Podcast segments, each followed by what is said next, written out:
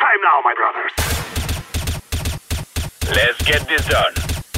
We must work together. Let's go. Remove any doubts in your head. It's us or them. Move it, move it! Salve, salve rapaziada, Uma- um bom dia, uma boa tarde, uma boa noite para quem estiver acompanhando ao vivo, né, ou estiver acompanhando depois. Estamos aqui em mais uma edição do Overtime para falar, né, dar uma conclusão sobre a IM Rio 2023 que terminou no último domingo aí com o título da Vitality.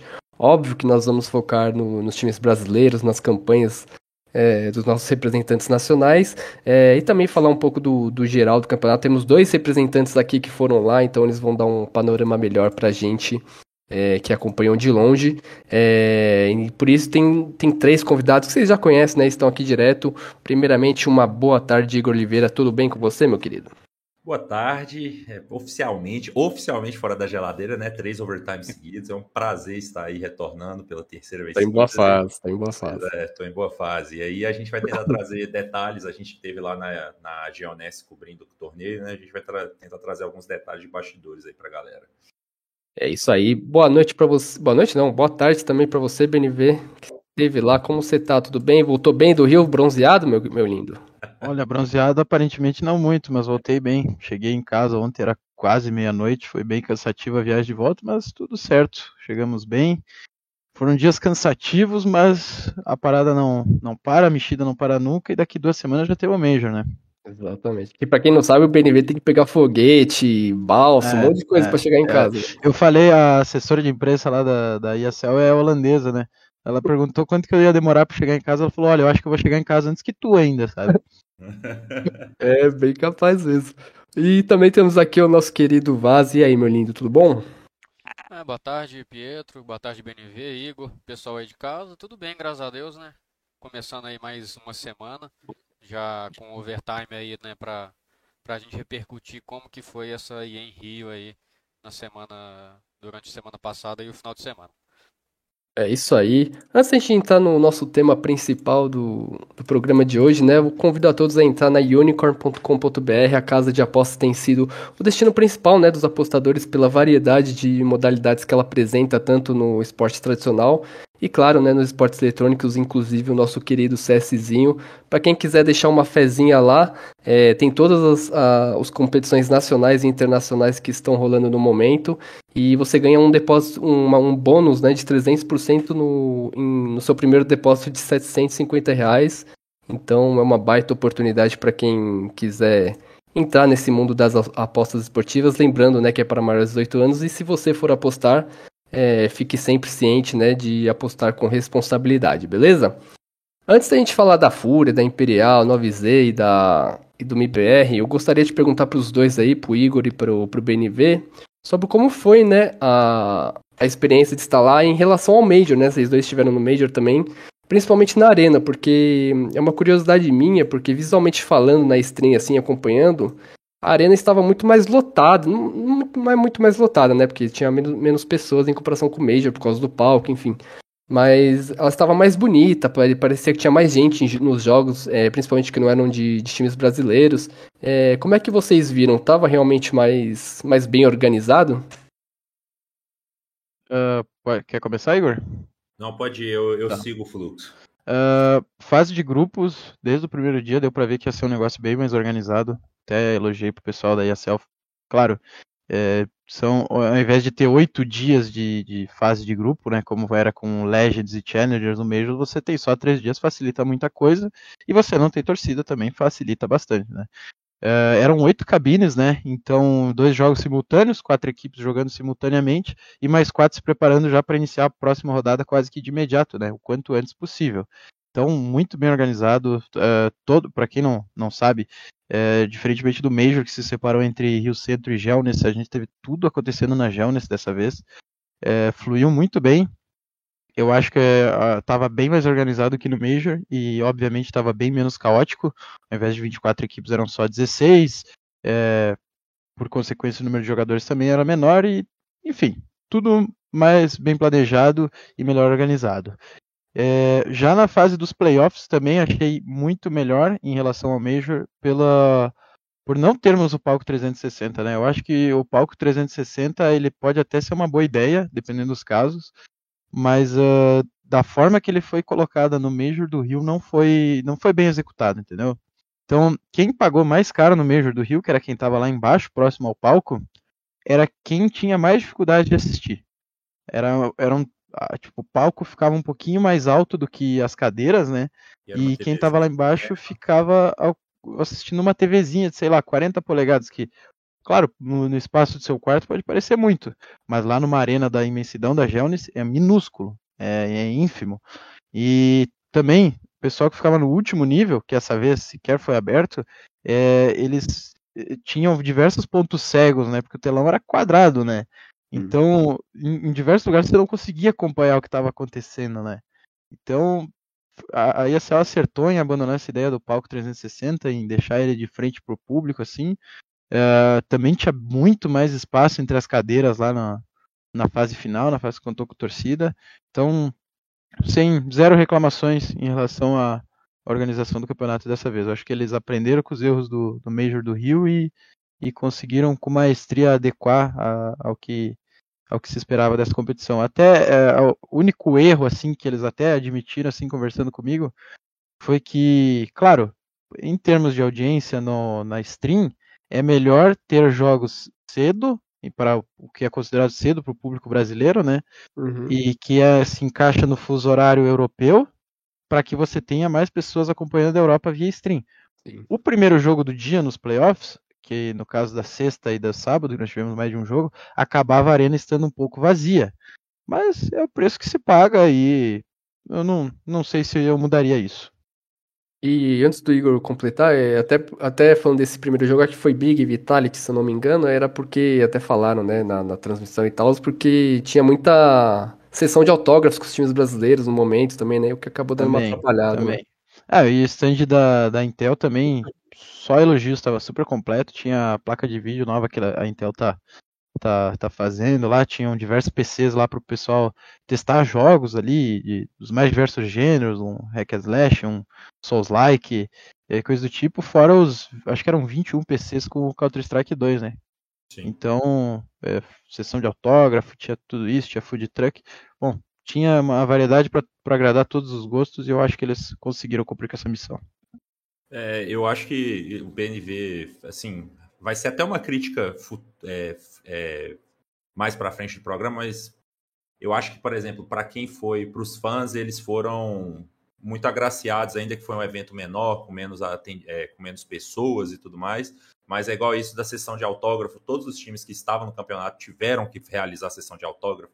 É, por estar menos cheio, o atendimento é, dos jogadores ao, aos fãs foi muito melhor do que foi no Major.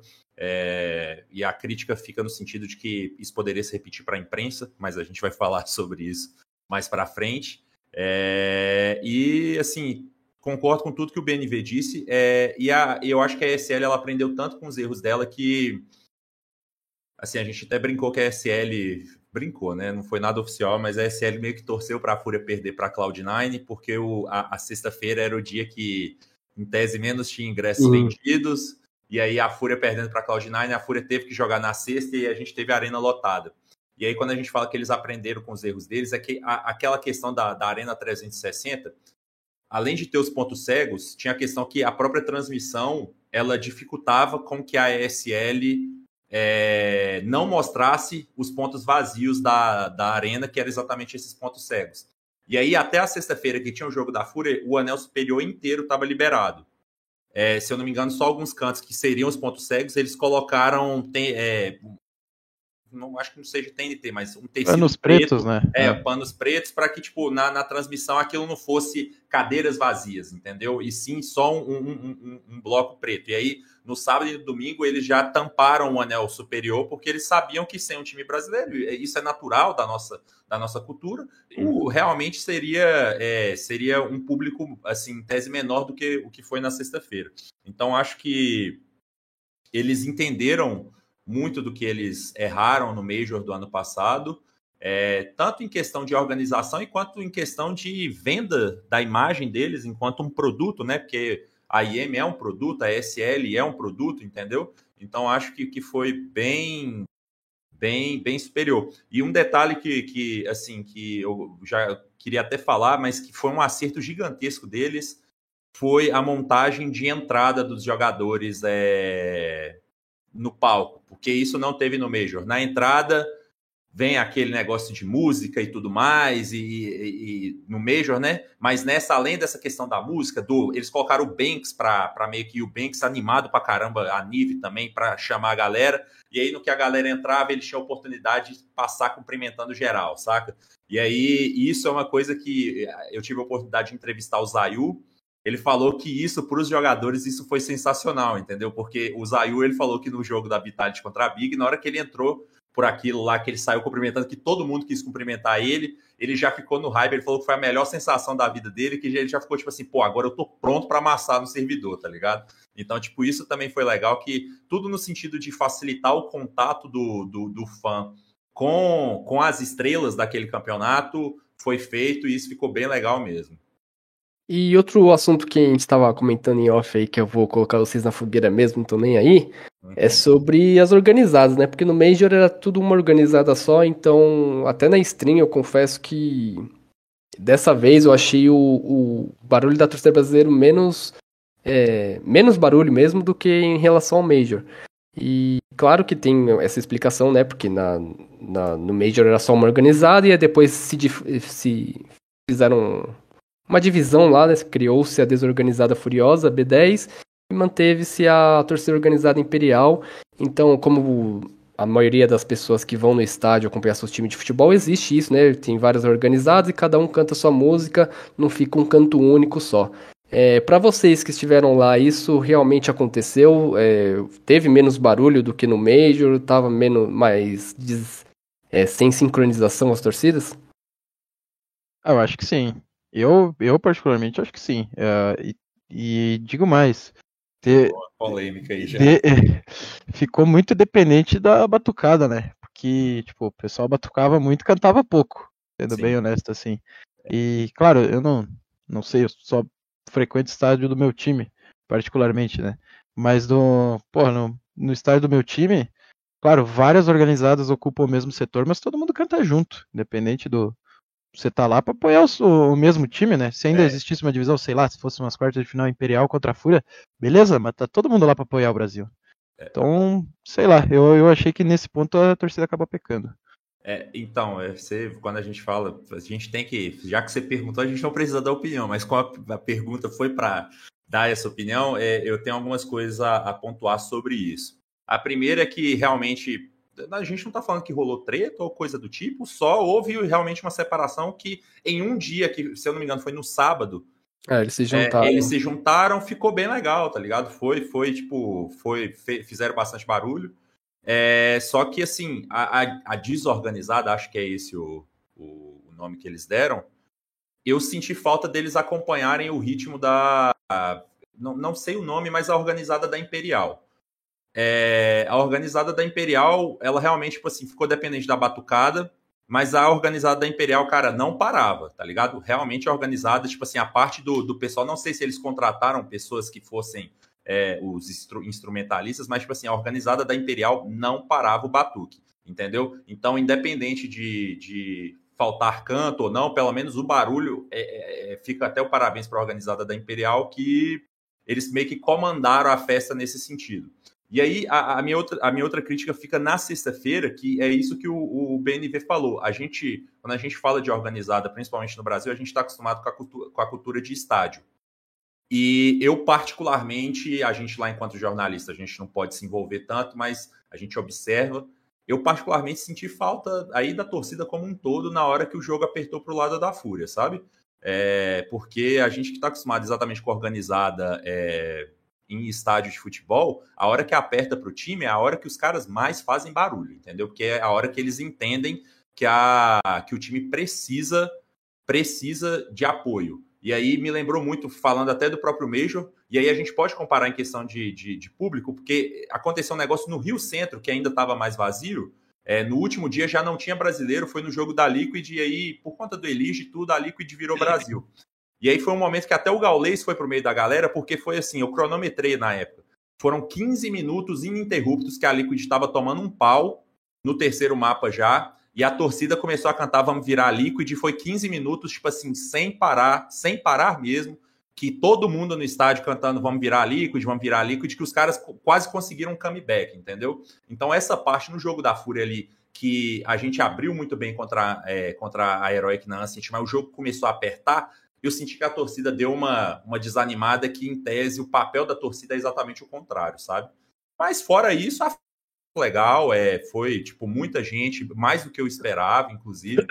E no, no geral o evento foi muito legal mesmo, entendeu? Acho que em, em termos para o exterior, a gente conseguiu manter uma imagem muito boa. Tipo, todo mundo da ESL ficou, continuou impressionado com a, com a com a performance da torcida brasileira. Essa parte da batucada da Imperial, para a gente pareceu só batuque, mas é, a galera da SL ficou impressionada, gostou muito, elogiou. A galera ia lá tirar foto, ficava dançando, entendeu? Então foi bem legal.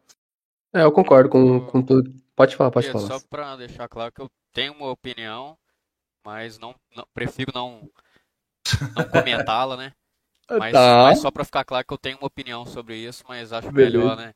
Ao vivo, assim, ao vivo assim é muito difícil comentar, né? Mas. Não, não é nem questão de ao vivo, é questão que eu tenho uma opinião sobre isso daí e eu não quero arrumar problema com. Tá bom, com, não vou insistir. Com determinada torcida, enfim. Não...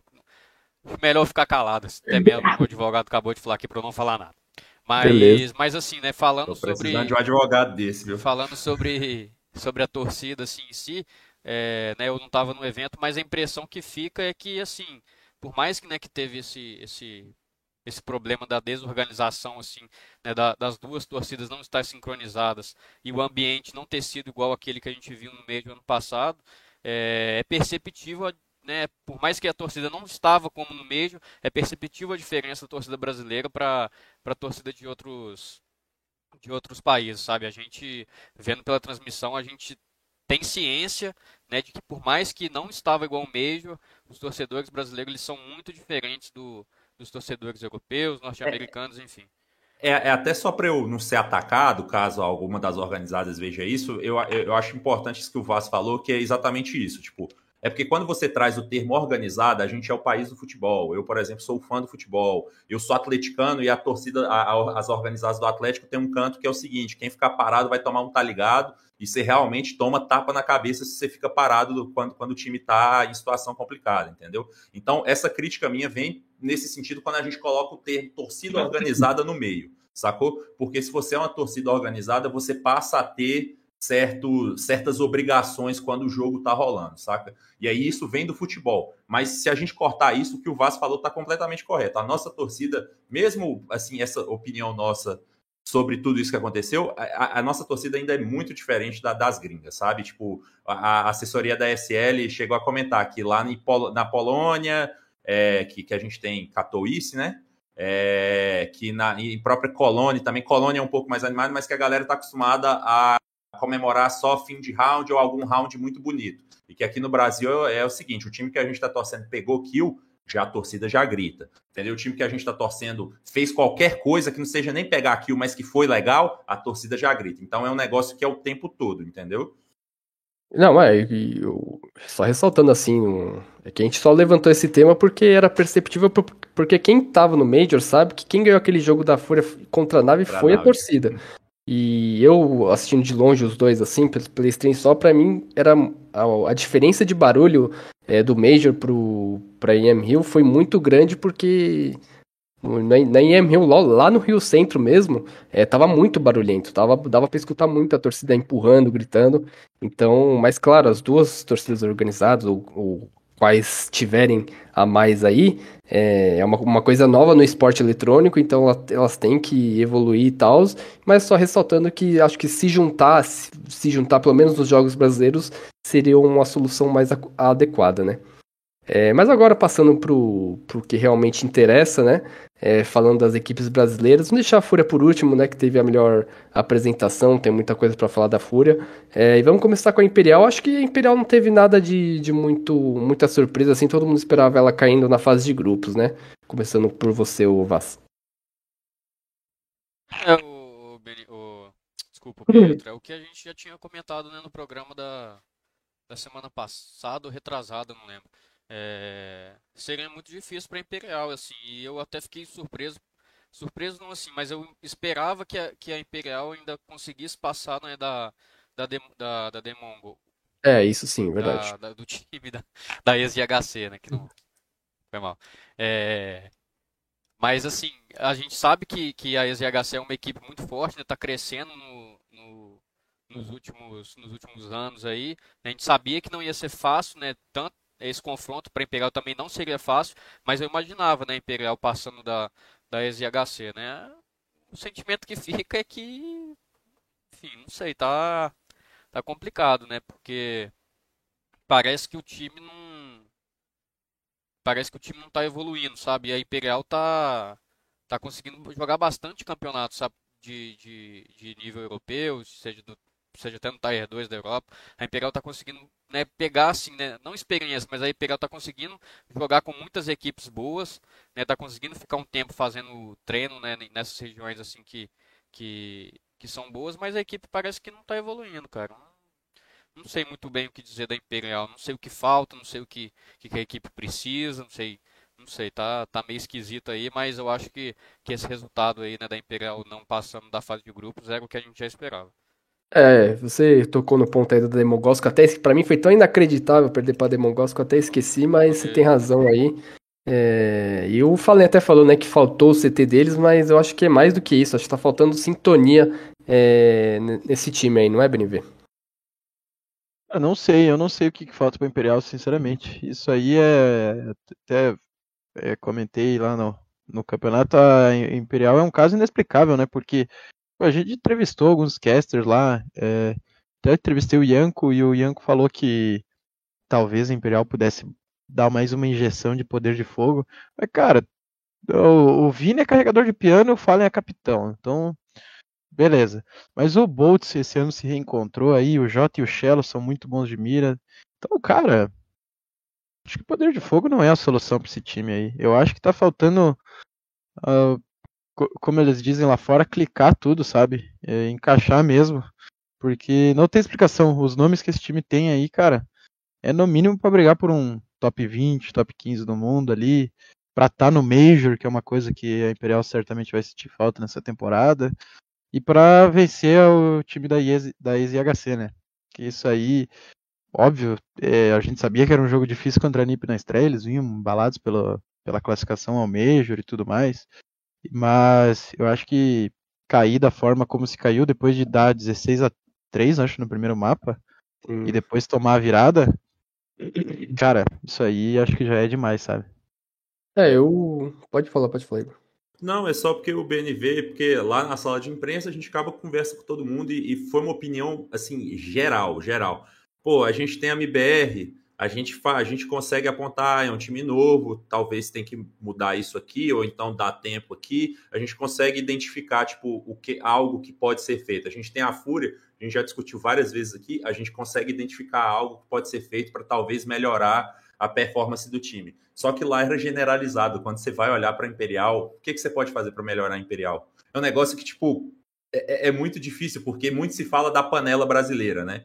Vamos tirar Yuri Cacerato, que é ok, que são os dois melhores rifles da atualidade aí do Brasil. Vamos tirar eles, porque Fúria não vão sair e tudo mais. Mas se você fosse olhar, tipo assim, eu não consigo enxergar essa Imperial quase como se não fosse uma panela brasileira. Porque o Cello se destacava pela Boom e se o Boltz também se destacou pela MBR, trouxeram o Cello.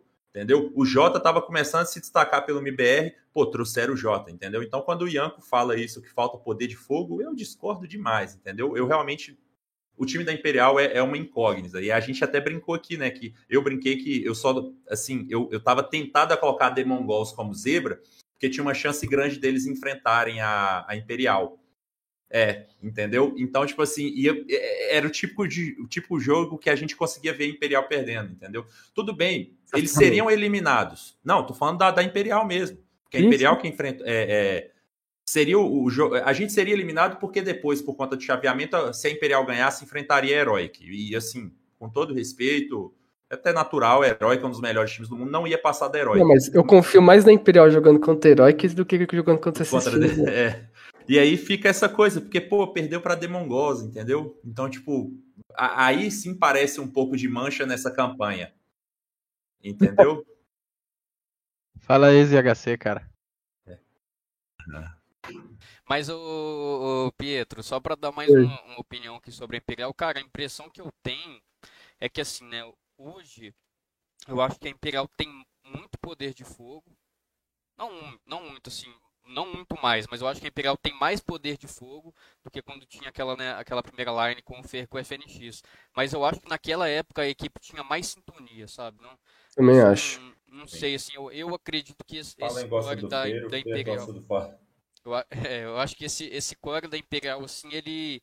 São cinco jogadores que são muito bons né? Igual a gente acabou de falar que, que não falta poder de fogo para a equipe, porque são cinco jogadores muito habilidosos, mas eu acho que, que infelizmente não deu liga, sabe? Eu acho que aquela line com Fega, com o FNX, por mais que, que, que o time não, né, não, não conseguisse ganhar ali, muito por conta né, do, do desempenho individual ali, eu acho que era uma equipe que, que tinha mais sintonia, assim, e que era talvez um pouco mais organizada, né, os jogadores já se conheciam melhor e por isso que, que as coisas davam mais certo, né, mas enfim, eu não sei o que, sei se que acontece com o Imperial e, e o que, que eles precisam né, de fazer né, para poder dar, dar esse passo a mais que está faltando.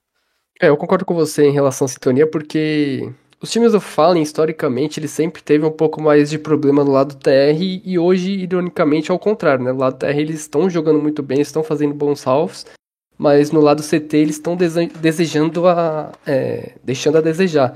E para mim eu acho que falta, quando você vê os jogos, é umas decisões dos jogadores que não dá pra você culpar o coletivo, é muito questionáveis, é, avançando, puxando pistola na hora errada, é, de vários jogadores, seja experiente ou mais novo. Então o próprio Fallen, que eu sou fãzaço, mas eu acho que o Fallen tá jogando mal e a mudança de AWP que todo mundo criticou é porque ele não tava tendo impacto de, AWP, é, o que é raro assim, mas é, é o que estava acontecendo. E então eu não sei o que pode estar acontecendo. Eu acho que hoje é mais individual do que coletivo. É... Eu, eu tenho uma teoria, mas daria para fazer um overtime inteiro sobre o Imperial. Então... Ah, hoje vocês estão todo, vocês estão igual Scrooge, é, né? Cheio dos enigmas. Não, não, não, não é nada polêmico, mas é, é que é, é, muito extenso, então a gente deixa para outra hora. Perfeito. Mas é isso, Imperial, esse é Imperial, lembrando que ela não tá no Major, mas ela vai jogar um, a, Brazy, a Brazy Party essa semana é. aí com looks de de complete, porque o Cello teve, vai ter uns exames para fazer, então é, ela vai ter um, vai ter um, um, um modo de responder rapidamente para esse fracasso, entre aspas, da EM Hill. E pulando já para o MBR, que também foi eliminado na fase de grupos, é, foi eliminado para Heroic? É isso? Não, foi eliminado para Vitality. Para Vitality, que foi campeã, né? E, e aí, o que, que vocês acharam da, do MBR no campeonato BNV? Cara, é, a gente conversou lá com o pessoal depois do, da eliminação, né? E o consenso geral é que houve um, é, tipo, um atraso no desenvolvimento do time nessas últimas semanas por, pela necessidade de ficar na, na América do Norte. Tanto pelo RMR que, tava, que aconteceu, sei lá, três semanas atrás, mais ou menos, e pela ESL Challenger League, né? Então, eles tiveram que entre aspas, perder tempo lá na América do Norte, que a situação dos treinos, como a gente sabe, é muito mais complicada. E eles acreditam que faltou uma rodagem ali na Europa, faltou um tempinho a mais na Europa, e até por isso eles vão tentar passar boa parte do, do que resta desse primeiro semestre lá no, no velho continente, né? Mas, assim, ó, colocar Imperial e MBR lado a lado, claro, no final das contas, ambas caíram nas últimas posições. Mas, Mas a perspectiva que a gente tem entre as duas equipes é muito mais promissora para o MBR, porque tem dois jogadores ali que acho que nem. O, o BR Nizam nem deve ter 20 anos, né? O Insano eu tenho certeza, deve ter 17, 18. É, então, tem 19 são... hoje, acho, se não me engano. Então, são, não, não chegaram nem nos 20 anos, são muito promissores. O Insano está aí faz só 4 meses. É, o Exit também, primeiro trabalho dele como capitão. E além de tudo, né, é, perderam Pra, na estreia foi para Cloud9, que ok, tá fora do Major, mas continua sendo um grande time, finalista da Pro League e que estava se dando muito bem também em alguns outros campeonatos online lá na, na selva europeia. E depois caíram para Vitality, que né, acabou sendo campeã, então não tem muito o que falar. Diferentemente da Imperial, que perdeu para NiP, que é 8 ou 80 e ainda não, não convenceu com esse elenco, não convence há muito tempo, e depois para ex-IHC que perdeu o score, né, que era o principal jogador deles, então são dois cenários completamente diferentes. O resultado no papel é o mesmo, se olhar o resultado lá, beleza, mas olhando minuciosamente, eu acho que o, o MIBR tem, tem mais a celebrar do que, do que a Imperial nesse momento. Você concorda com isso, Vas? Ah, eu, eu acho que sim. Eu acho que até que, né, é, a a- o MBR deu até um pouco de azar, né? Eu acho que o MBR não imaginava que a Vitality ia perder para para OG ali no, no primeiro confronto, né? Assim, eu já, eu já sabia que, que o confronto do, do MBR contra a Cloud9 ia ser um confronto difícil, por mais que a Cloud9 não, não né, viesse de, de, de resultados ruins ali na Europa ali no- nas últimas semanas, eu sabia que seria um confronto difícil, eu ima- difícil, eu imaginava que o MBR ia perder. Mas na- ali na parte de baixo, né, eu acho que MBR, até o próprio MBR esperava que fosse né, encarar uma OG ali e tudo mais, e, e que talvez conseguisse desenvolver um pouco mais no campeonato. E a gente comentou no último overtime que né, a classificação da equipe para os playoffs já seria difícil. Mas, mas assim, eu, eu, acho, eu, eu pensei que a equipe ia conseguir jogar mais algumas partidas, né? Por conta né, do, do resultado da Vitality contra a OG, né? Mas acabou que a Vitality perdeu para a OG, foi para a parte de baixo, enfrentou o MBR e, né, e aí no MD3 é, fica muito difícil, né, para a equipe. Mas eu acho que, cara, o futuro no MBR é promissor, sabe? Eu acho que, que a equipe não pode ter, assim, né? É pressa em fazer as coisas, ela tá com, tá com uma line, assim, que que, que dá para poder pegar ainda mais maturidade, que dá para poder pegar mais experiência e, e eu acho que é isso, cara. Tem que, tem que tirar desse campeonato uma, uma coisa boa, né? Óbvio que ninguém quer, quer chegar na, na competição, perder dois jogos e, e ir embora, né? Mas, mas tem que ficar, né, pelo menos o, a coisa boa, né? De ter enfrentado uma Cloud9, de ter enfrentado uma Vitality, de ter conseguido mais experiência, de ter conseguido jogar contra times que são do topo do cenário mundial. E acho que o MBR tem que levar isso aí, né, pro, pro sequência da temporada e, e, e também, né, pro, pro ano que vem. Você, Igor. Tô com eles, assim, o Beat ele foi muito enfático é, quando conversou com, com a gente, no sentido de que realmente é, o calendário eles precisam trabalhar melhor no sentido de passar mais tempo na Europa. E também foi muito enfático em falar que esse time, que eles têm plena consciência de que esse time, ele, ele não é um time que já se pode cobrar resultado, pô. É, é, é porque a gente criou um hype tão grande em cima do Insane, mas é difícil pensar que o Insane, é, em dezembro, estava jogando é, é, Série A da GC e em janeiro ele foi jogar Katowice, entendeu? Então foi tipo, pô, é, é um salto muito grande para um jogador no sentido de cobrança, de pressão, de, de muita coisa, entendeu? Então, até quando eles foram eliminados, que a gente acompanhava, que foi outra vantagem desse evento que não teve torcida o tempo todo, vantagem para a gente da imprensa, que a gente, é, e, porque no Major todos os jogos brasileiros eram na frente da torcida, apesar de você ter jogos que aconteciam na, na parte de trás, os brasileiros não jogaram, né? Então, aqui a gente teve a oportunidade de acompanhar bem de perto as reações, as conversas e tudo. E a reação do MBR na hora da eliminação é uma reação, tipo, muito. Muito, eh, digamos, tranquila, sabe? Exatamente porque eu acho que, pô, o chaveamento foi muito cruel com ele. Você já estrear contra uma Cloud9, que apesar dos resultados recentes é a Cloud9, sabe? E depois você cair para a chave de baixo e enfrentar a Vitality, que acabou sendo campeã.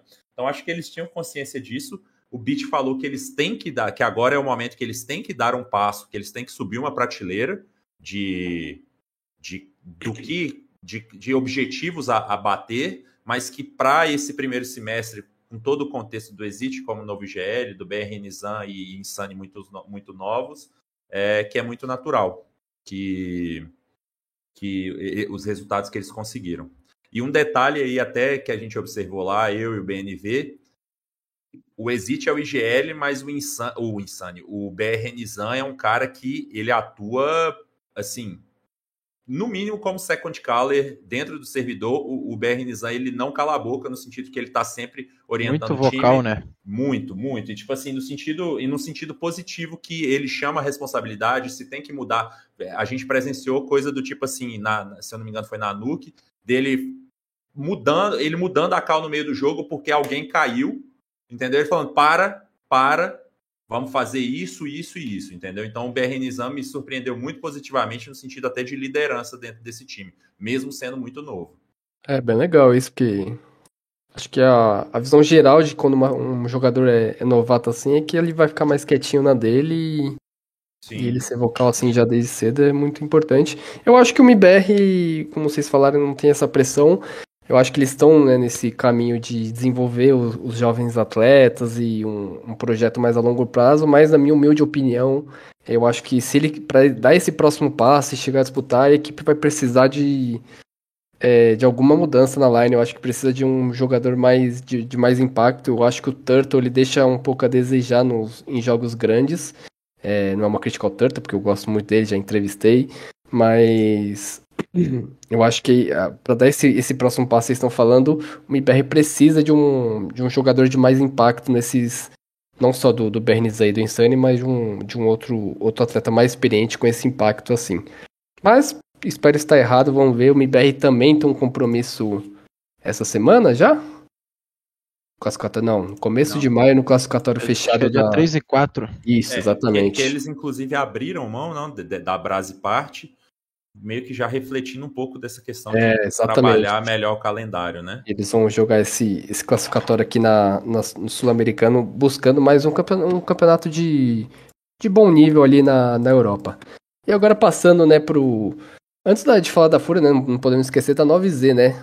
Que na minha humilde opinião também eu, eu esperava um pouco mais da 9Z, claro que, é- que eles, eles ficaram muito tempo no- na América do Sul competindo aqui, mas eu acho que pegaram adversários difíceis, é, embora a Fnatic seja muito acessível para as equipes brasileiras hoje, é, eu acho que eu esperava um pouco mais da, dos nossos hermanos. Vocês não concordam? Quem quiser Ah, começar aí. eu- Vai, pode começar. É, cara, é, não, a minha participação aqui é rápida. Eu acho que também esperava um pouco mais. Acho que assim como o MBR, né, eu pensei que a 9Z ia jogar mais algumas partidas ali na fase de grupo.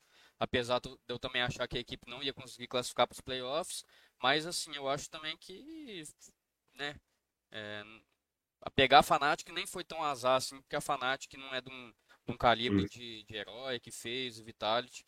Mas mas eu também, assim, a- eu entendo, assim, a, a 9Z perder pra Fnatic, sabe? Eu acho que, que a Fnatic também não é um time, assim, que, que é muito fácil de ganhar. É um time de uma região muito, muito mais desenvolvida e que está acostumado muito mais com esse tipo de campeonato.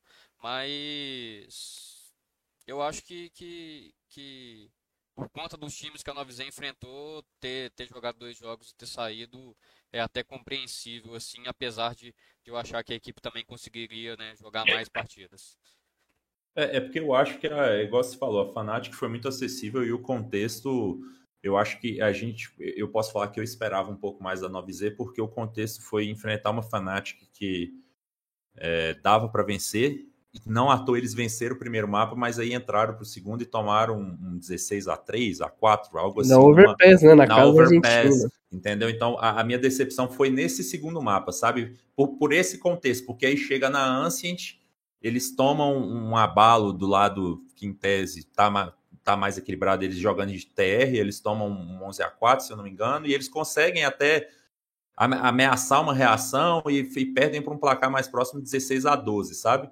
Então, a minha decepção ficou realmente por causa dessa overpass, porque eles tá, o momento era deles, entendeu? É, é, e eles não conseguiram meio que aproveitar e crescer em cima desse momento. Então, realmente, eu não.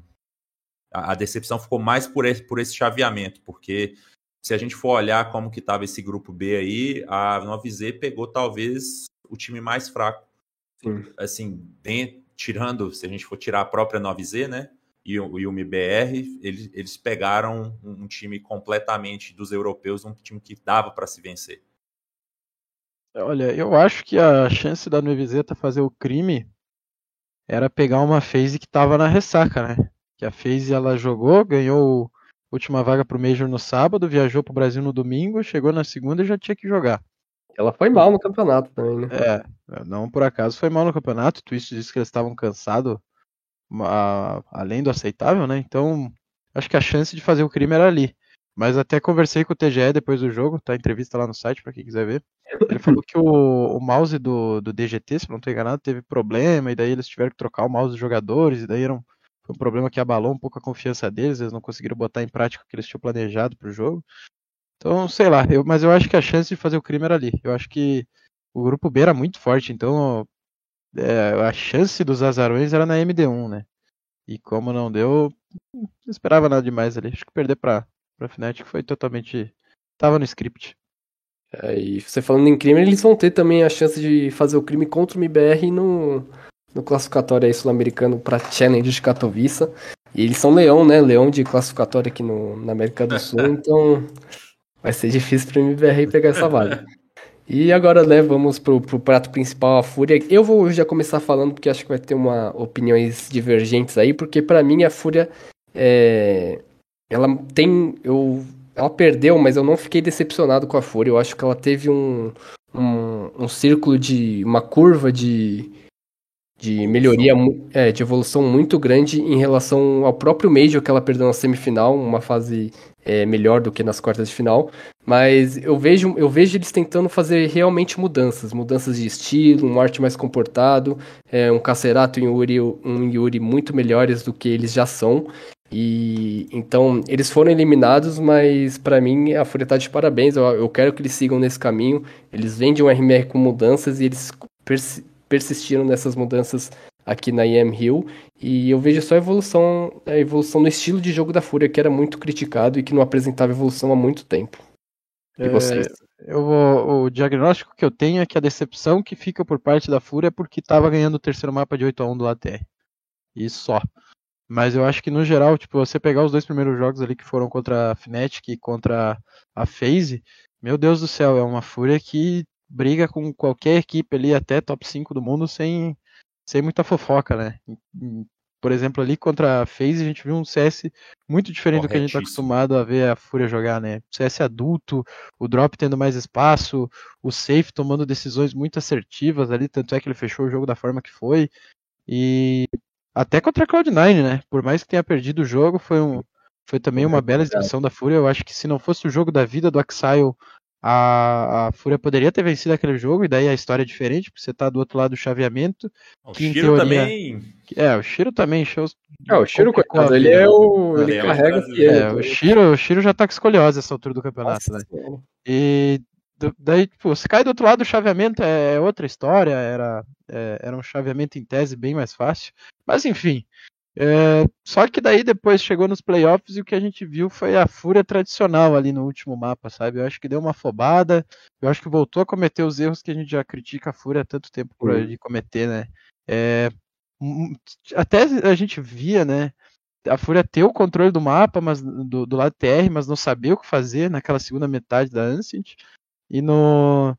E enquanto jogando de, de CT contra a Heroic, né? Que foi quando deu o apagão mesmo, virou 9 a 6 e até a Heroic chegar no match point, a Fúria só tinha feito um ponto, então complicou muito a vida do, do brasileirinho, né? E o que a gente via era o Art fazendo aqueles avanços que a gente sempre questiona ele por fazer, é, o, o, drop um pouco abaixo dos outros naquele mapa e o resto é a fúria de, de, de, sempre, sabe? Eu acho que o, o que se viu de diferente foi nos três primeiros jogos, né? Na eliminação ali. Nos três primeiros jogos, e até dá pra dizer no, no primeiro mapa da, do jogo contra o Heroic, vai? É, então. Mas depois nos últimos dois mapas foi o, foi o tradicional já, o que a gente critica bastante é, tempo. Peraí, deixa eu só fazer, fazer um, um complemento aqui que você falou e eu tinha esquecido isso, que eu tava na Watch Party da, da GC aqui em São Paulo e eu acho que eles estavam mantendo o estilo de jogo contra a Heroic, mas na Anciente, quando tava 8 a 1 e aí eles perderam um round rushando o meio, tentando passar quadrado lá, e eu. Até uma, pessoa que tava do lado, do lado de mim falou assim, pô, por que, que eles não mantêm o estilo que tava dando certo, voltando a ser fúria e tal. Então acho que nesse, nesse instante eles se perderam um pouco, eles tentaram é, adotar um estilo mais fúria antigo. E você tem razão nesse, nesse quesito. Acho que eles deram, deram Foi uma... um, um 9 a 6 né? Que começou Foi. com 8 a 1 E facilmente teria virado 11 a 4 É, e então, são 12 a 3 né? É, então, é, e, e, a gente vê uma sequência de, de erro nesse esse 8x1, ele é muito emblemático, porque tem esse round que ele ainda é armado, que o Pietro falou. A Fúria é quebra, verdade. a Fúria quebra, vai para um, um 8, a, se eu não me engano, vai para um 9 a 3 Aí você não tem dinheiro, Entendeu? Se eu não me engano, foi isso. Foi um 9 a, um 9 a 3 ou 9 a 4 Você não tem dinheiro. Se você não fizer um eco, você vai jogar o último round quebrado. E aí no 9 a 4 você força. Aí você toma o 9 a 5 para jogar o 9 a 5 novamente quebrado, entendeu? Então, essa, é, é, essas decisões de compra, até contra a Cloud9, que era um jogo que valia um pouco menos, a gente viu é, a Fúria tomar algumas decisões erradas de é, que é um pouco. Eu acho que o novo meta, muito se falou disso até durante a IM Rio. Pô, cara, perdeu o pistol, ou então você tá, você tem um, um, uma economia para você fazer, que você, você fazendo um eco só, você vai armado no outro round, pô, faz o eco, cara. Entendeu? Ainda mais se você tá valendo, assim, tá valendo, pô, final de um campeonato, a semifinal de um campeonato na sua casa, entendeu? Então, faltou alguns cuidados que talvez eles começam bem, vão um pouco na empolgação e aí velhos vícios começam a voltar. E, e, e, essa derrota, eu concordo com o que o Pietro falou, porque a gente perdeu para uma heróica que é muito consistente, que está jogando muito, e perdemos jogando de igual para igual. Pô. O, o, graças a um round maravilhoso do Yuri, é, a, a Fúria ainda conseguiu ameaçar uma reação ali naquela, naquela Ancient, mas é, o que fica um pouco, o que dói um pouco dessa eliminação é porque Particularmente, eu acho que valia muito menos. Mas o 2 a 0 que a gente colocou contra a FaZe, eu acho que foi uma. A, talvez tenha sido a melhor partida que eu já vi da Fúria na minha vida. Entendeu? Porque é, contra a nave foi uma partida muito boa, mas teve aquele elemento da torcida e dos caras sentirem é, o buff da torcida e irem para cima, o que também é muito válido. Mas em questão de jogar um CS correto, sabe? De jogar, tipo assim, o que a gente quer ver a Fúria jogando, a partida contra a FaZe foi exemplar, porque falando até do próprio Art, eu, eu, eu, eu, brinquei com os meninos lá na sala de imprensa na hora, na Nuke, a gente ganhou o Pistol, Aí depois a gente ganhou forçado esse tempo todo o arte de MP9. Então os caras sabiam, eles sabiam que o próximo round seria de Echo Glock o Art marcando ali o Breaking Bad, ele subindo e descendo a escada, ele spota os jogadores da phase e ele não vai para cima, tá ligado? Ele de MP9 num round eco dos outros caras. Isso porque isso não é medo, né? Não, o cara jogando CS corretíssimo, entendeu? Então, assim, é, o, o, que doeu nessa eliminação é porque eu acho que se a Fúria tivesse re repetido algumas coisas que ela fez contra a FaZe, só algumas coisas, ela teria vencido essa heróica, entendeu? Então, realmente, fica uma dorzinha por causa disso. Mas ainda assim, foi uma evolução gigante, gigantesca do que a gente vinha vendo. Eu acho que se perdesse do jeito Fúria de perder ali, seria do que a gente tinha visto a Fúria apresentar até esse ano, até essa altura do, do ano aí. Tipo, perder, sei lá, tomar um 16 a 8 ali no terceiro mapa, é perfeito. Ia ficar o sentimento de, pá, tamo meio estagnado ainda e tal. Mas o que fica é o. A decepção fica pelo. por saber que podia ter sido mais, né? Que a gente Eu acho que, que tem um por, potencial. Por isso, né? E claro, né, a Fúria em outros tempos ela se tornou famosa e ganhou notoriedade, chegou onde chegou por causa do estilo de jogo agressivo, né? Por, por não respeitar os adversários, independente de quem estivesse na frente, né? Uh, como a gente lembra, a Fúria de 2019 venceu a Astralis na Nuke, que era o melhor mapa deles lá. Me lembro até hoje desse jogo. E todo mundo, todos elogiavam, meu Deus, como é legal assistir essa fúria, os casters, os jogadores. Mas chega uma altura do campeonato que se torna previsível, né? E por isso que a gente cobra tanto tempo que a fúria mude e mudou, né? Mudou nas primeiras partidas do campeonato, a gente viu isso, mas não no, na, no quando realmente importou a gente não viu, né? É, eu acho que, que o que fica assim, né, a imagem que fica por último é essa imagem da decepção, né, por pelo time ter perdido de 8 a 1 como os colegas pontu, pontuaram bem aí. Mas eu acho que dá para tirar muitos pontos positivos desse campeonato, sabe? Eu acho que, que se a gente tinha aquela dúvida antes, pô, a Fúria não sabe jogar é, de forma equilibrada, né? Ela não sabe é, equilibrar o, o, agressivo e o passivo. Eu acho que a gente conseguiu, né? Como o Igor bem disse, a Fúria no, nos primeiros jogos jogando um Counter-Strike muito correto. Então a gente né, a gente tem ciência de que a equipe consegue e pode jogar assim, sabe? Então acho que, que o balanço ele fica mais positivo do que negativo por, por esses aspectos. Acho que, que a Fúria bateu de frente contra as né, grandes equipes do mundo. A gente viu uma Fúria ali nas primeiras partidas jogando um Counter-Strike diferente do que, ela não, do que ela não jogava até então. Então a gente sabe que, que a equipe né, pode consegue é, e consegue jogar o CS desse jeito. E, e acho que, que, que fica aí mais é, também é, essa questão de, de aprendizado desse estilo de, de, jogo novo, dessa experiência aí antes do Major, sabe? Eu acho que, que, que o balanço assim do, do campeonato no, no, geral foi, foi positivo. Mas também concordo que assim, né, não dá para você perder um mapa, ganhar, tá, estando ganhando de 8 a 1 assim, sabe? É, é muita, eu, na minha opinião, humilde opinião, é, é muito entregada você, você perder um mapa desse jeito, porque é como o BNV disse, né, que, que, que o rapaz disse lá no BNV não, o Pietro disse lá no rapaz disse na Party que, cara, se você tá ganhando um jogo de 8 a 1 é só você continuar fazendo o que você estava fazendo, que provavelmente o Ralph vai virar é, ou 14 a 1 ou 13 a 2 ali e a sua vida fica muito mais fácil, né? Mas parece que a Fúria né, realmente se empolga né, nesses momentos assim tenta, tenta voltar a jogar aquele, aquele CS agressivo que ela estava acostumada, porque ela acha que o adversário está fragilizado, aí um round não entra, aí o outro round ele não entra, e um 8 a 1 já vai para um 9 a 6 e quando viu, né, o gato já subiu no telhado. É isso aí, eu concordo com todos vocês. Mais um, um, um bom indício de, de melhorias pro, pro Major. Lembrando que a Fúria já está no Legends, então ela não começa jogando dia 8, ela começa jogando só no dia 13, né? A segunda etapa, se eu não me engano. E então ela vai ter um tempo para se preparar e polir esse, esse estilo mais, é, mais comportado do, dos jogadores da Fúria. E para finalizar, né, sobre a EM Hill, a gente vai falar também da, da Vitality, né, que o único que acertou o campeão no último programa foi o Vaz, né, que estava querendo ser um mureteiro. Ele, ele acertou ele acertou o palpite na Vitality, eu achava que ia ser a nave, o BNV e o Igor achavam que ia ser Heroic, mas eles não contavam que a Heroic ia ser o Vasco da Gama de novo, né? E aí, Vasco, o que você tem a falar desse, desse seu predict correto aí? Cara, eu pra ser sincero, naquele programa lá, eu só chutei a Vitality porque vocês pediram pra chutar um, assim, sabe?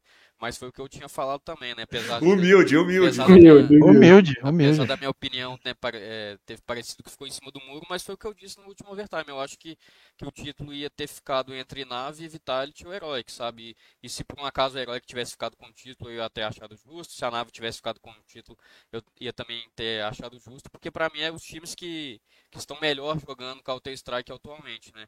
Então, eu acho que no final das contas, ficou com, a, ficou com a Vitality, mas poderia ter ficado com qualquer uma das duas últimas, das, das outras duas equipes, cara.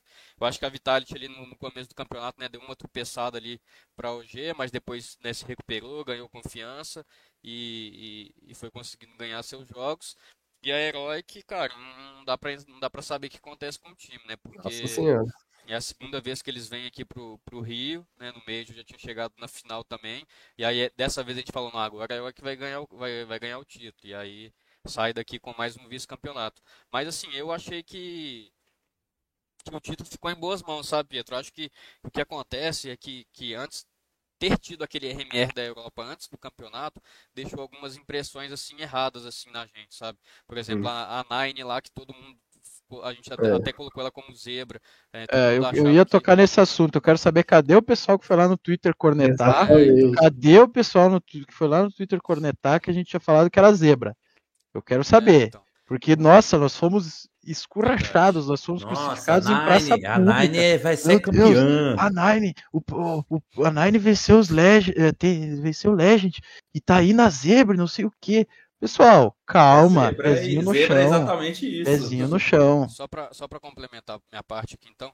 E aí, assim, a gente fica com um pouco de, né, da perspectiva errada, assim, por causa do RMR, cara, porque é, é diferente, sabe? Você jogar um RMR ali, tem equipe que já está acostumada a sofrer, e aí a equipe ele passa no 3-2. Aí tem aí, por exemplo, a própria Nine, né, que tava, poderia muito bem estar tá muito empolgada né, com, com a expectativa de jogar um Major, e ali vai lá e consegue fazer um 3 a 0 ali. Né? E também tem aquela questão, acho que, que teve times que pegou o caminho mais, mais fácil, teve times que pegou o caminho mais difícil, e aí, por exemplo, a gente fala assim, ah, mas tal time passou 3-2 e o outro passou 3-0. Então aqui na em Rio, a Nine vai amassar todo mundo porque passou 3-0. E, e, o Counter-Strike, ele, ele não é muito bem assim, né? Falo por, por experiência própria. Mas eu acho que foi um bom campeonato e tal, acho que, que ficou tudo dentro da, da, do que era esperado assim, e, do, e do que, que a gente analisou né, no, no último programa. É, e do que você falou, né, do, de ser diferente, é porque o clima do Major, de tudo que envolve o Major, ele já, já traz um, um certo ar de, de coisas é, inesperadas podem acontecer. Não é à toa que o Major sempre tem alguma zebra que chega longe, então não dá para levar muito em consideração ao restante da temporada.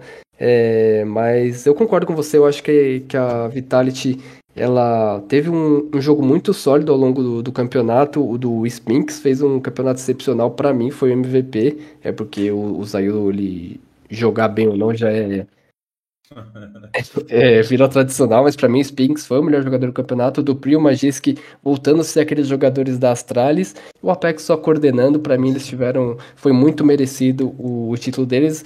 Mas para mim o destaque negativo é Heroic, cara. Para mim Heroic ela faz um, um, faz jogos espetaculares. Medo da felicidade. Não, eles fazem jogos espetaculares até a final e chega na final os caras têm pane, pô, ninguém joga nada. Então, Não, o- é- assim, ó, o, o Steven, que é um jogador que a gente sempre vê aí, que você nunca sabe como, mas ele sempre mantém um, um rating ali. Amassou a fúria. 1.20, amassou a fúria. Pô, um dos melhores jogadores, todo mundo questiona, meu Deus, como é que a Astralis não enxergou esse menino antes e levou? Cara, desapareceu na final. Assim como praticamente todo o time da Heroic, com exceção do Cajun, que ainda tentou fazer o crime e tentou puxar os outros pra cima, né? Levantava e gritava e tudo mais. Mas, mas a Heroic é um caso curioso, né? Porque o piso deles, o pior desempenho deles é talvez o melhor entre a- o melhor pior entre as equipes de ponta, mas o teto deles não é o melhor. Entendeu? Então, o- o- eles não, como a gente falou aqui, é o time mais consistente, né? Que a gente tem hoje no cenário mundial de Counter-Strike. Faz quantos anos que eles chegam em playoff de tudo quanto é campeonato aí, né? E sempre tendo boas exibições, é, não perdem jogos que a gente vê que eles não. Não é pra perder, né? Tipo, a Heroic pega, sei lá, a ESE e a HC, a Heroic vai ganhar. Hum. Não é como a Fúria Mesmo aconteceu com em Katowice. técnico. Mesmo. com- então, a- assim, a Fúria você vê ela, eles, ela perdendo pra ESE e HC porque aconteceu, né? A Heroic você não vê ela perdendo, e isso a gente vê na prática. Né? A Heroic é um time muito consistente. Ela não perde para underdog, ela só perde para times de mesmo nível ou superiores a ela, né? Então, cara, na Isso- final, só ó, que isso também impede eles de dar um passo, tipo, à frente, né? Porque parece Impede. que chega na hora Impede. que vamos ver, eles estão perdendo. E isso aconteceu não só em Katowice, como aconteceu agora, e talvez o erro de percurso tenha sido naquela final da Blast em Copenhague, em que eles acabaram vencendo a FaZe Clan. Foi o primeiro e único título deles até então. Mas vamos ver no Major, cara. Mas esse é o panorama que a gente tem da Heroic. Talvez ali a gente tenha muitos jogadores excelentes, mas a gente não tem nenhum extra classe. A gente não tem um, um jogador que vá se sobressair quando quando a, quando a coisa aperta, né? Como a gente vê em outros times, por exemplo, o Zaiwu, o Spinks, até o Dupri naquele comeback insano lá, ele, ele fez 39 vertigo. 24, cara. Fez o jogo da vida dele. O melhor jogo dele com a Vitality foi aquela, foi aquela partida. É que ele, a- ele- é ele- que- ele achou que era 2019 que ele tava na Astralis, porque aquela performance Não, dele na é- Vertigo, pelo amor de Deus. Foi absurdo. Mas aqui também a Cloud9, ela é, como você disse, é alérgica à felicidade, né? Porque chega no- na hora do vamos ver. Não, a Cloud9, eles perderam aí pra Vitality, era pra eles terem Ah, ganhado. a segundo Cloud9 lugar. também, é, amor de também, também é, não gosta, é, tem medo do abraço, né? Meu Deus, velho. Porque aquele 12 a 3 ali, cara, Não, não existe. não, é, Inimigos da felicidade, inimigo da entrevista, Cloud9, viu? É, é, é. Ah, é, aproveitando esse momento aí, posso ser um pouco polêmico, Pietro? Ó a geladeira. assim. Posso? Pode, pode. Pode. Cara, a gente tá vivendo um ano aí no Brasil que começou com a discussão de. Primeira semana do ano a gente teve aquela discussão de esportes é entretenimento e não. E não é Certo. esporte, modalidade, né? Assim, é, lógico que os gringos não tiveram essa discussão, mas enquanto o jogador se portar como estrela, enquanto joga- jogador se portar como é, principalmente um- uma estrela de entretenimento, também fica difícil até pra gente defender esse lado, sabe? E isso foi uma coisa que a gente sofreu bastante, a gente imprensa sofreu bastante no durante a cobertura do IM Rio, sabe? É, e aí a gente pegando pro lado do, do futebol, de outros esportes, pô, quando o PSG perde, o, o Neymar não é o jogador mais difícil de você conseguir entrevista. O Neymar provavelmente vai ser o, o jogador que mais vai ter que dar entrevista depois que o PSG perdeu, entendeu? Mesma coisa para qualquer time, quando, quando o time perde, sofre uma eliminação, obrigatoriamente o técnico ele tem que ir lá conversar com a imprensa porque ele precisa dar resposta para os torcedores do time deles, né? E aí fica realmente uma nota, uma nota assim negativa para os competidores que é, teve, assim, fica o exemplo, vou falar aqui até mais fácil, a nave, em tese a gente tinha uma sessão de, de imprensa que era exatamente para garantir, para a SL garantir que todos os times conversariam com a imprensa, a nave chegou lá com, sei lá, cerca de 10, 12 portais no local para cobrir o jogo. A nave chegou, o Simple falou que só iria fazer uma entrevista e o outro joga, o outro, o player manager falou: olha, o único que além do Simple que sabe falar inglês é o NPL e ele também só vai fazer uma entrevista. Então a gente teve, sei lá, jogando baixo 12 portais ali para serem atendidos e só dois foram atendidos, entendeu? E não falaram em nenhum outro momento do campeonato. Fica também uma, uma nota um pouco negativa, é que a gente viu. É, é, a gente viu isso aconteceu um pouco com a Imperial, tá? A Imperial só mandou dois jogadores para fazerem as entrevistas depois da, do, do, primeiro dia, que já foi eliminada no primeiro dia. Então, a minha crítica é um pouco nesse sentido. Pô, vocês são, vocês são atletas, vocês estão representando uma camisa. Vocês estão, é, vocês estão, tipo assim, agora em tese vocês têm torcedores, vocês têm até organizado, entendeu? Então, quando rola um resultado tanto positivo quanto negativo, a torcida quer ouvir de vocês o que está acontecendo com o time. E a imprensa é esse caminho. Então, fica um pouco, é, é um pouco chato, porque a gente que está na imprensa, a gente também ouve muita coisa quando a gente solta uma matéria, que às vezes a gente tem que fazer matéria baseado em coisa que o cara fala numa live entendeu? A gente tem que fazer matéria baseada em muito pouca coisa, porque muitas vezes vocês dão muito pouca coisa, entendeu? Não deveria ser tão difícil entrar em contato com uma assessoria e marcar uma entrevista com vocês. Não deveria ser tão difícil num campeonato a gente conseguir entrevistar vocês, entendeu? Então, ao mesmo tempo, quando vocês forem pensar em criticar o conteúdo que sai na imprensa sobre vocês, também vocês têm que pensar um pouco no conteúdo que vocês tentam dar para a imprensa, sabe? Então era só um pouco dessa crítica aí que eu queria deixar. Não, é, perfeito. E o Rodrigo, o Rodrigo falou ali no, no chat que a sessão de autógrafos da nave também foi igual, que era para eles ficarem uma hora e eles ficaram 10 minutos. E, e, é, e é, realmente, infelizmente, acontece em várias áreas isso aí. É, a galera, principalmente é. a galera mais, mais famosa, que tem mais nome, não atende é, os principais portais, ah, e, até os portais menores que. Outro time que foi bastante difícil de conseguir entrevista, e isso aconteceu também no Major do Rio, foi a Cloud9. Eu entendo que o momento é difícil, que eles caíram, eles é, não não vou jogar o Major, mas o Major do Rio foi a mesma coisa. É. E no Major do Rio a Cloud9 passou acho que 3-0 do Legends. É. A Cloud9 era a favorita nos playoffs, era uma das favoritas ao título. Então, se você quer ser tratado como atleta, passe a agir como um. O e... Davi Luiz tomou sete gols no lombo e numa semifinal de Copa do Mundo no país dele, foi lá da entrevista dizendo que queria dar alegria pro povo dele. Tá? Virou meme, mas é que é o papel dele. Mas, mas, o papel dele ele cumpriu. Ninguém aqui tá aqui tá para julgar se, se o que ele falou foi certo ou errado. O fato é que ele foi lá teve a decência de falar. É. E isso acontece na maioria dos times de futebol. Você perde, você é eliminado numa competição, você cai para um time em que, em teoria, você é favorito. O treinador vai ter que ir lá prestar esclarecimento para a torcida, o presidente vai ter que ir lá falar, o jogador vai ter que ir lá falar. E o jogador e, que não fala é criticado. E o jogador Sim. que não fala é criticado. Mas é, é, é, isso é uma coisa que eu acho que tem que mudar nos esportes eletrônicos, mas eu não tenho fé de que vai mudar. Eu é, acho que eu é. vou morrer e eu não vou ver isso acontecer. E outra coisa que vocês falaram rapidinho, Igor, que vocês falaram do, do inglês, porque realmente tem é, principalmente russo, tem muito russo que não quer falar inglês, enfim. Mas tem muito jornalista que tava lá, é, muitos que não tem o inglês fluente ou, ou sabe o básico, mas está lá fazendo seu papel e se esforçando para fazer uma pergunta e entregar o seu trabalho. Então, por mais que você não entenda o inglês, é muito fácil você aprender o básico e responder pelo menos uma pergunta, tá ligado? É, e isso não é desculpa, porque eu entendo que, por exemplo, e isso é uma escolha que até os próprios jornalistas já fazem. Na hora que a gente solicita uma entrevista, a gente fala em qual formato que a gente vai fazer a entrevista. No meu caso, eu estava fazendo só entrevistas em áudio, no sentido que eu ia gravar o áudio para decupar e fazer o texto. Eles têm tradutores. Eles não deram entrevista em inglês porque eles não e, com tradutores, por exemplo, para quem estava lá. A HLTV também estava lá só como tinha um rapaz lá que estava fazendo só conteúdo em texto. Então eu entendo que para vídeo, realmente, você ficar aquele bate-bola do cara responder, tradutor, realmente cai e não, não faz muito sentido. Mas isso não é desculpa, porque tinha gente lá para fazer entrevista que não era só em vídeo, entendeu? Então, é, e, e, aí, assim, assim como a gente bate, eu, eu quero deixar o elogio aí. É, o time da Fúria, todos os dias, perdendo ou ganhando, eles foram conversar com a imprensa.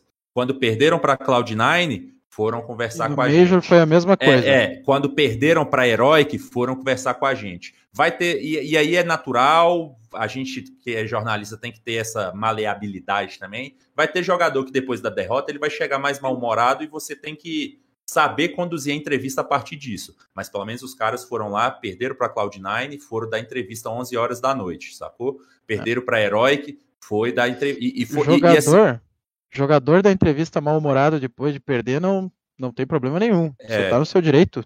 Estranho Perdeu, seria se né? você estivesse feliz é. por perder. Agora, tem jogador que ganha e vai da entrevista mal-humorado igual. Então, esse é. aí também é um caso curioso. Bom, quem viu as entrevistas lá que a gente postou vai saber. É. aí entregou. Ah, e fica para a Heroic também. A Heroic também teve, teve um posicionamento. Só teve um dia que eles não quiseram dar entrevista e a gente até entendeu, porque foi quando rolou aquilo do Diab. Que o Diab adoeceu, aí o X jogou. Então eles tinham, tipo, os caras. Foi, foi um jogo cansativo para eles. E eles já tinham falado mais, é, no jogo anterior, porque foram duas partidas, né? Eles já tinham falado em um outro momento. Aí aquele dia eles escolheram não ir. Mas mesmo depois perderam a final foram lá conversar. O Diab, eu tive que chegar para decupar a entrevista que ele me deu, eu tive que chegar no aplicativo de som e jogar o volume lá no talo, porque ele estava tão triste que quase não dava para ouvir ele. Tava, mas ele deu a entrevista, respondeu todas as perguntas, falou, tipo, muito na moral com a imprensa, entendeu? Então, pô, os caras são, eles querem ser comparados com atletas de alto rendimento, não é só na hora de fazer signing session, de colher fruto tirando foto, é na hora, tipo assim, tomar uma porrada dentro do servidor, pô, deixa eu ir lá trocar uma ideia com a imprensa para a gente falar com, na, com, a nossa torcida o que que tá rolando, sabe? É, o Xuxa também, né? Depois da final ele deu entrevista para nós e ele falou assim: a gente deixou a Vitality fazer o que quis com nós. Isso aí é, é, é, você ter a decência lá bater no peito e falar, não, a gente não jogou nada hoje, deixa eles fazer o que eles quiserem, né? E que nem o Pedro falou, não custa nada você aprender meia dúzia de palavras ali para responder pro, pro jornalista, né? Que, que nem o, teve, teve, uma teve uma, uma entrevista ali que eu fiz depois do, do, do título da Vitality, conversei com o Spinks, o, o Golf até mandou um print do comentário, é inglês, inglês das ruas versus inglês la creme. Que seria, o, o, acho que o meu, né? Não sei.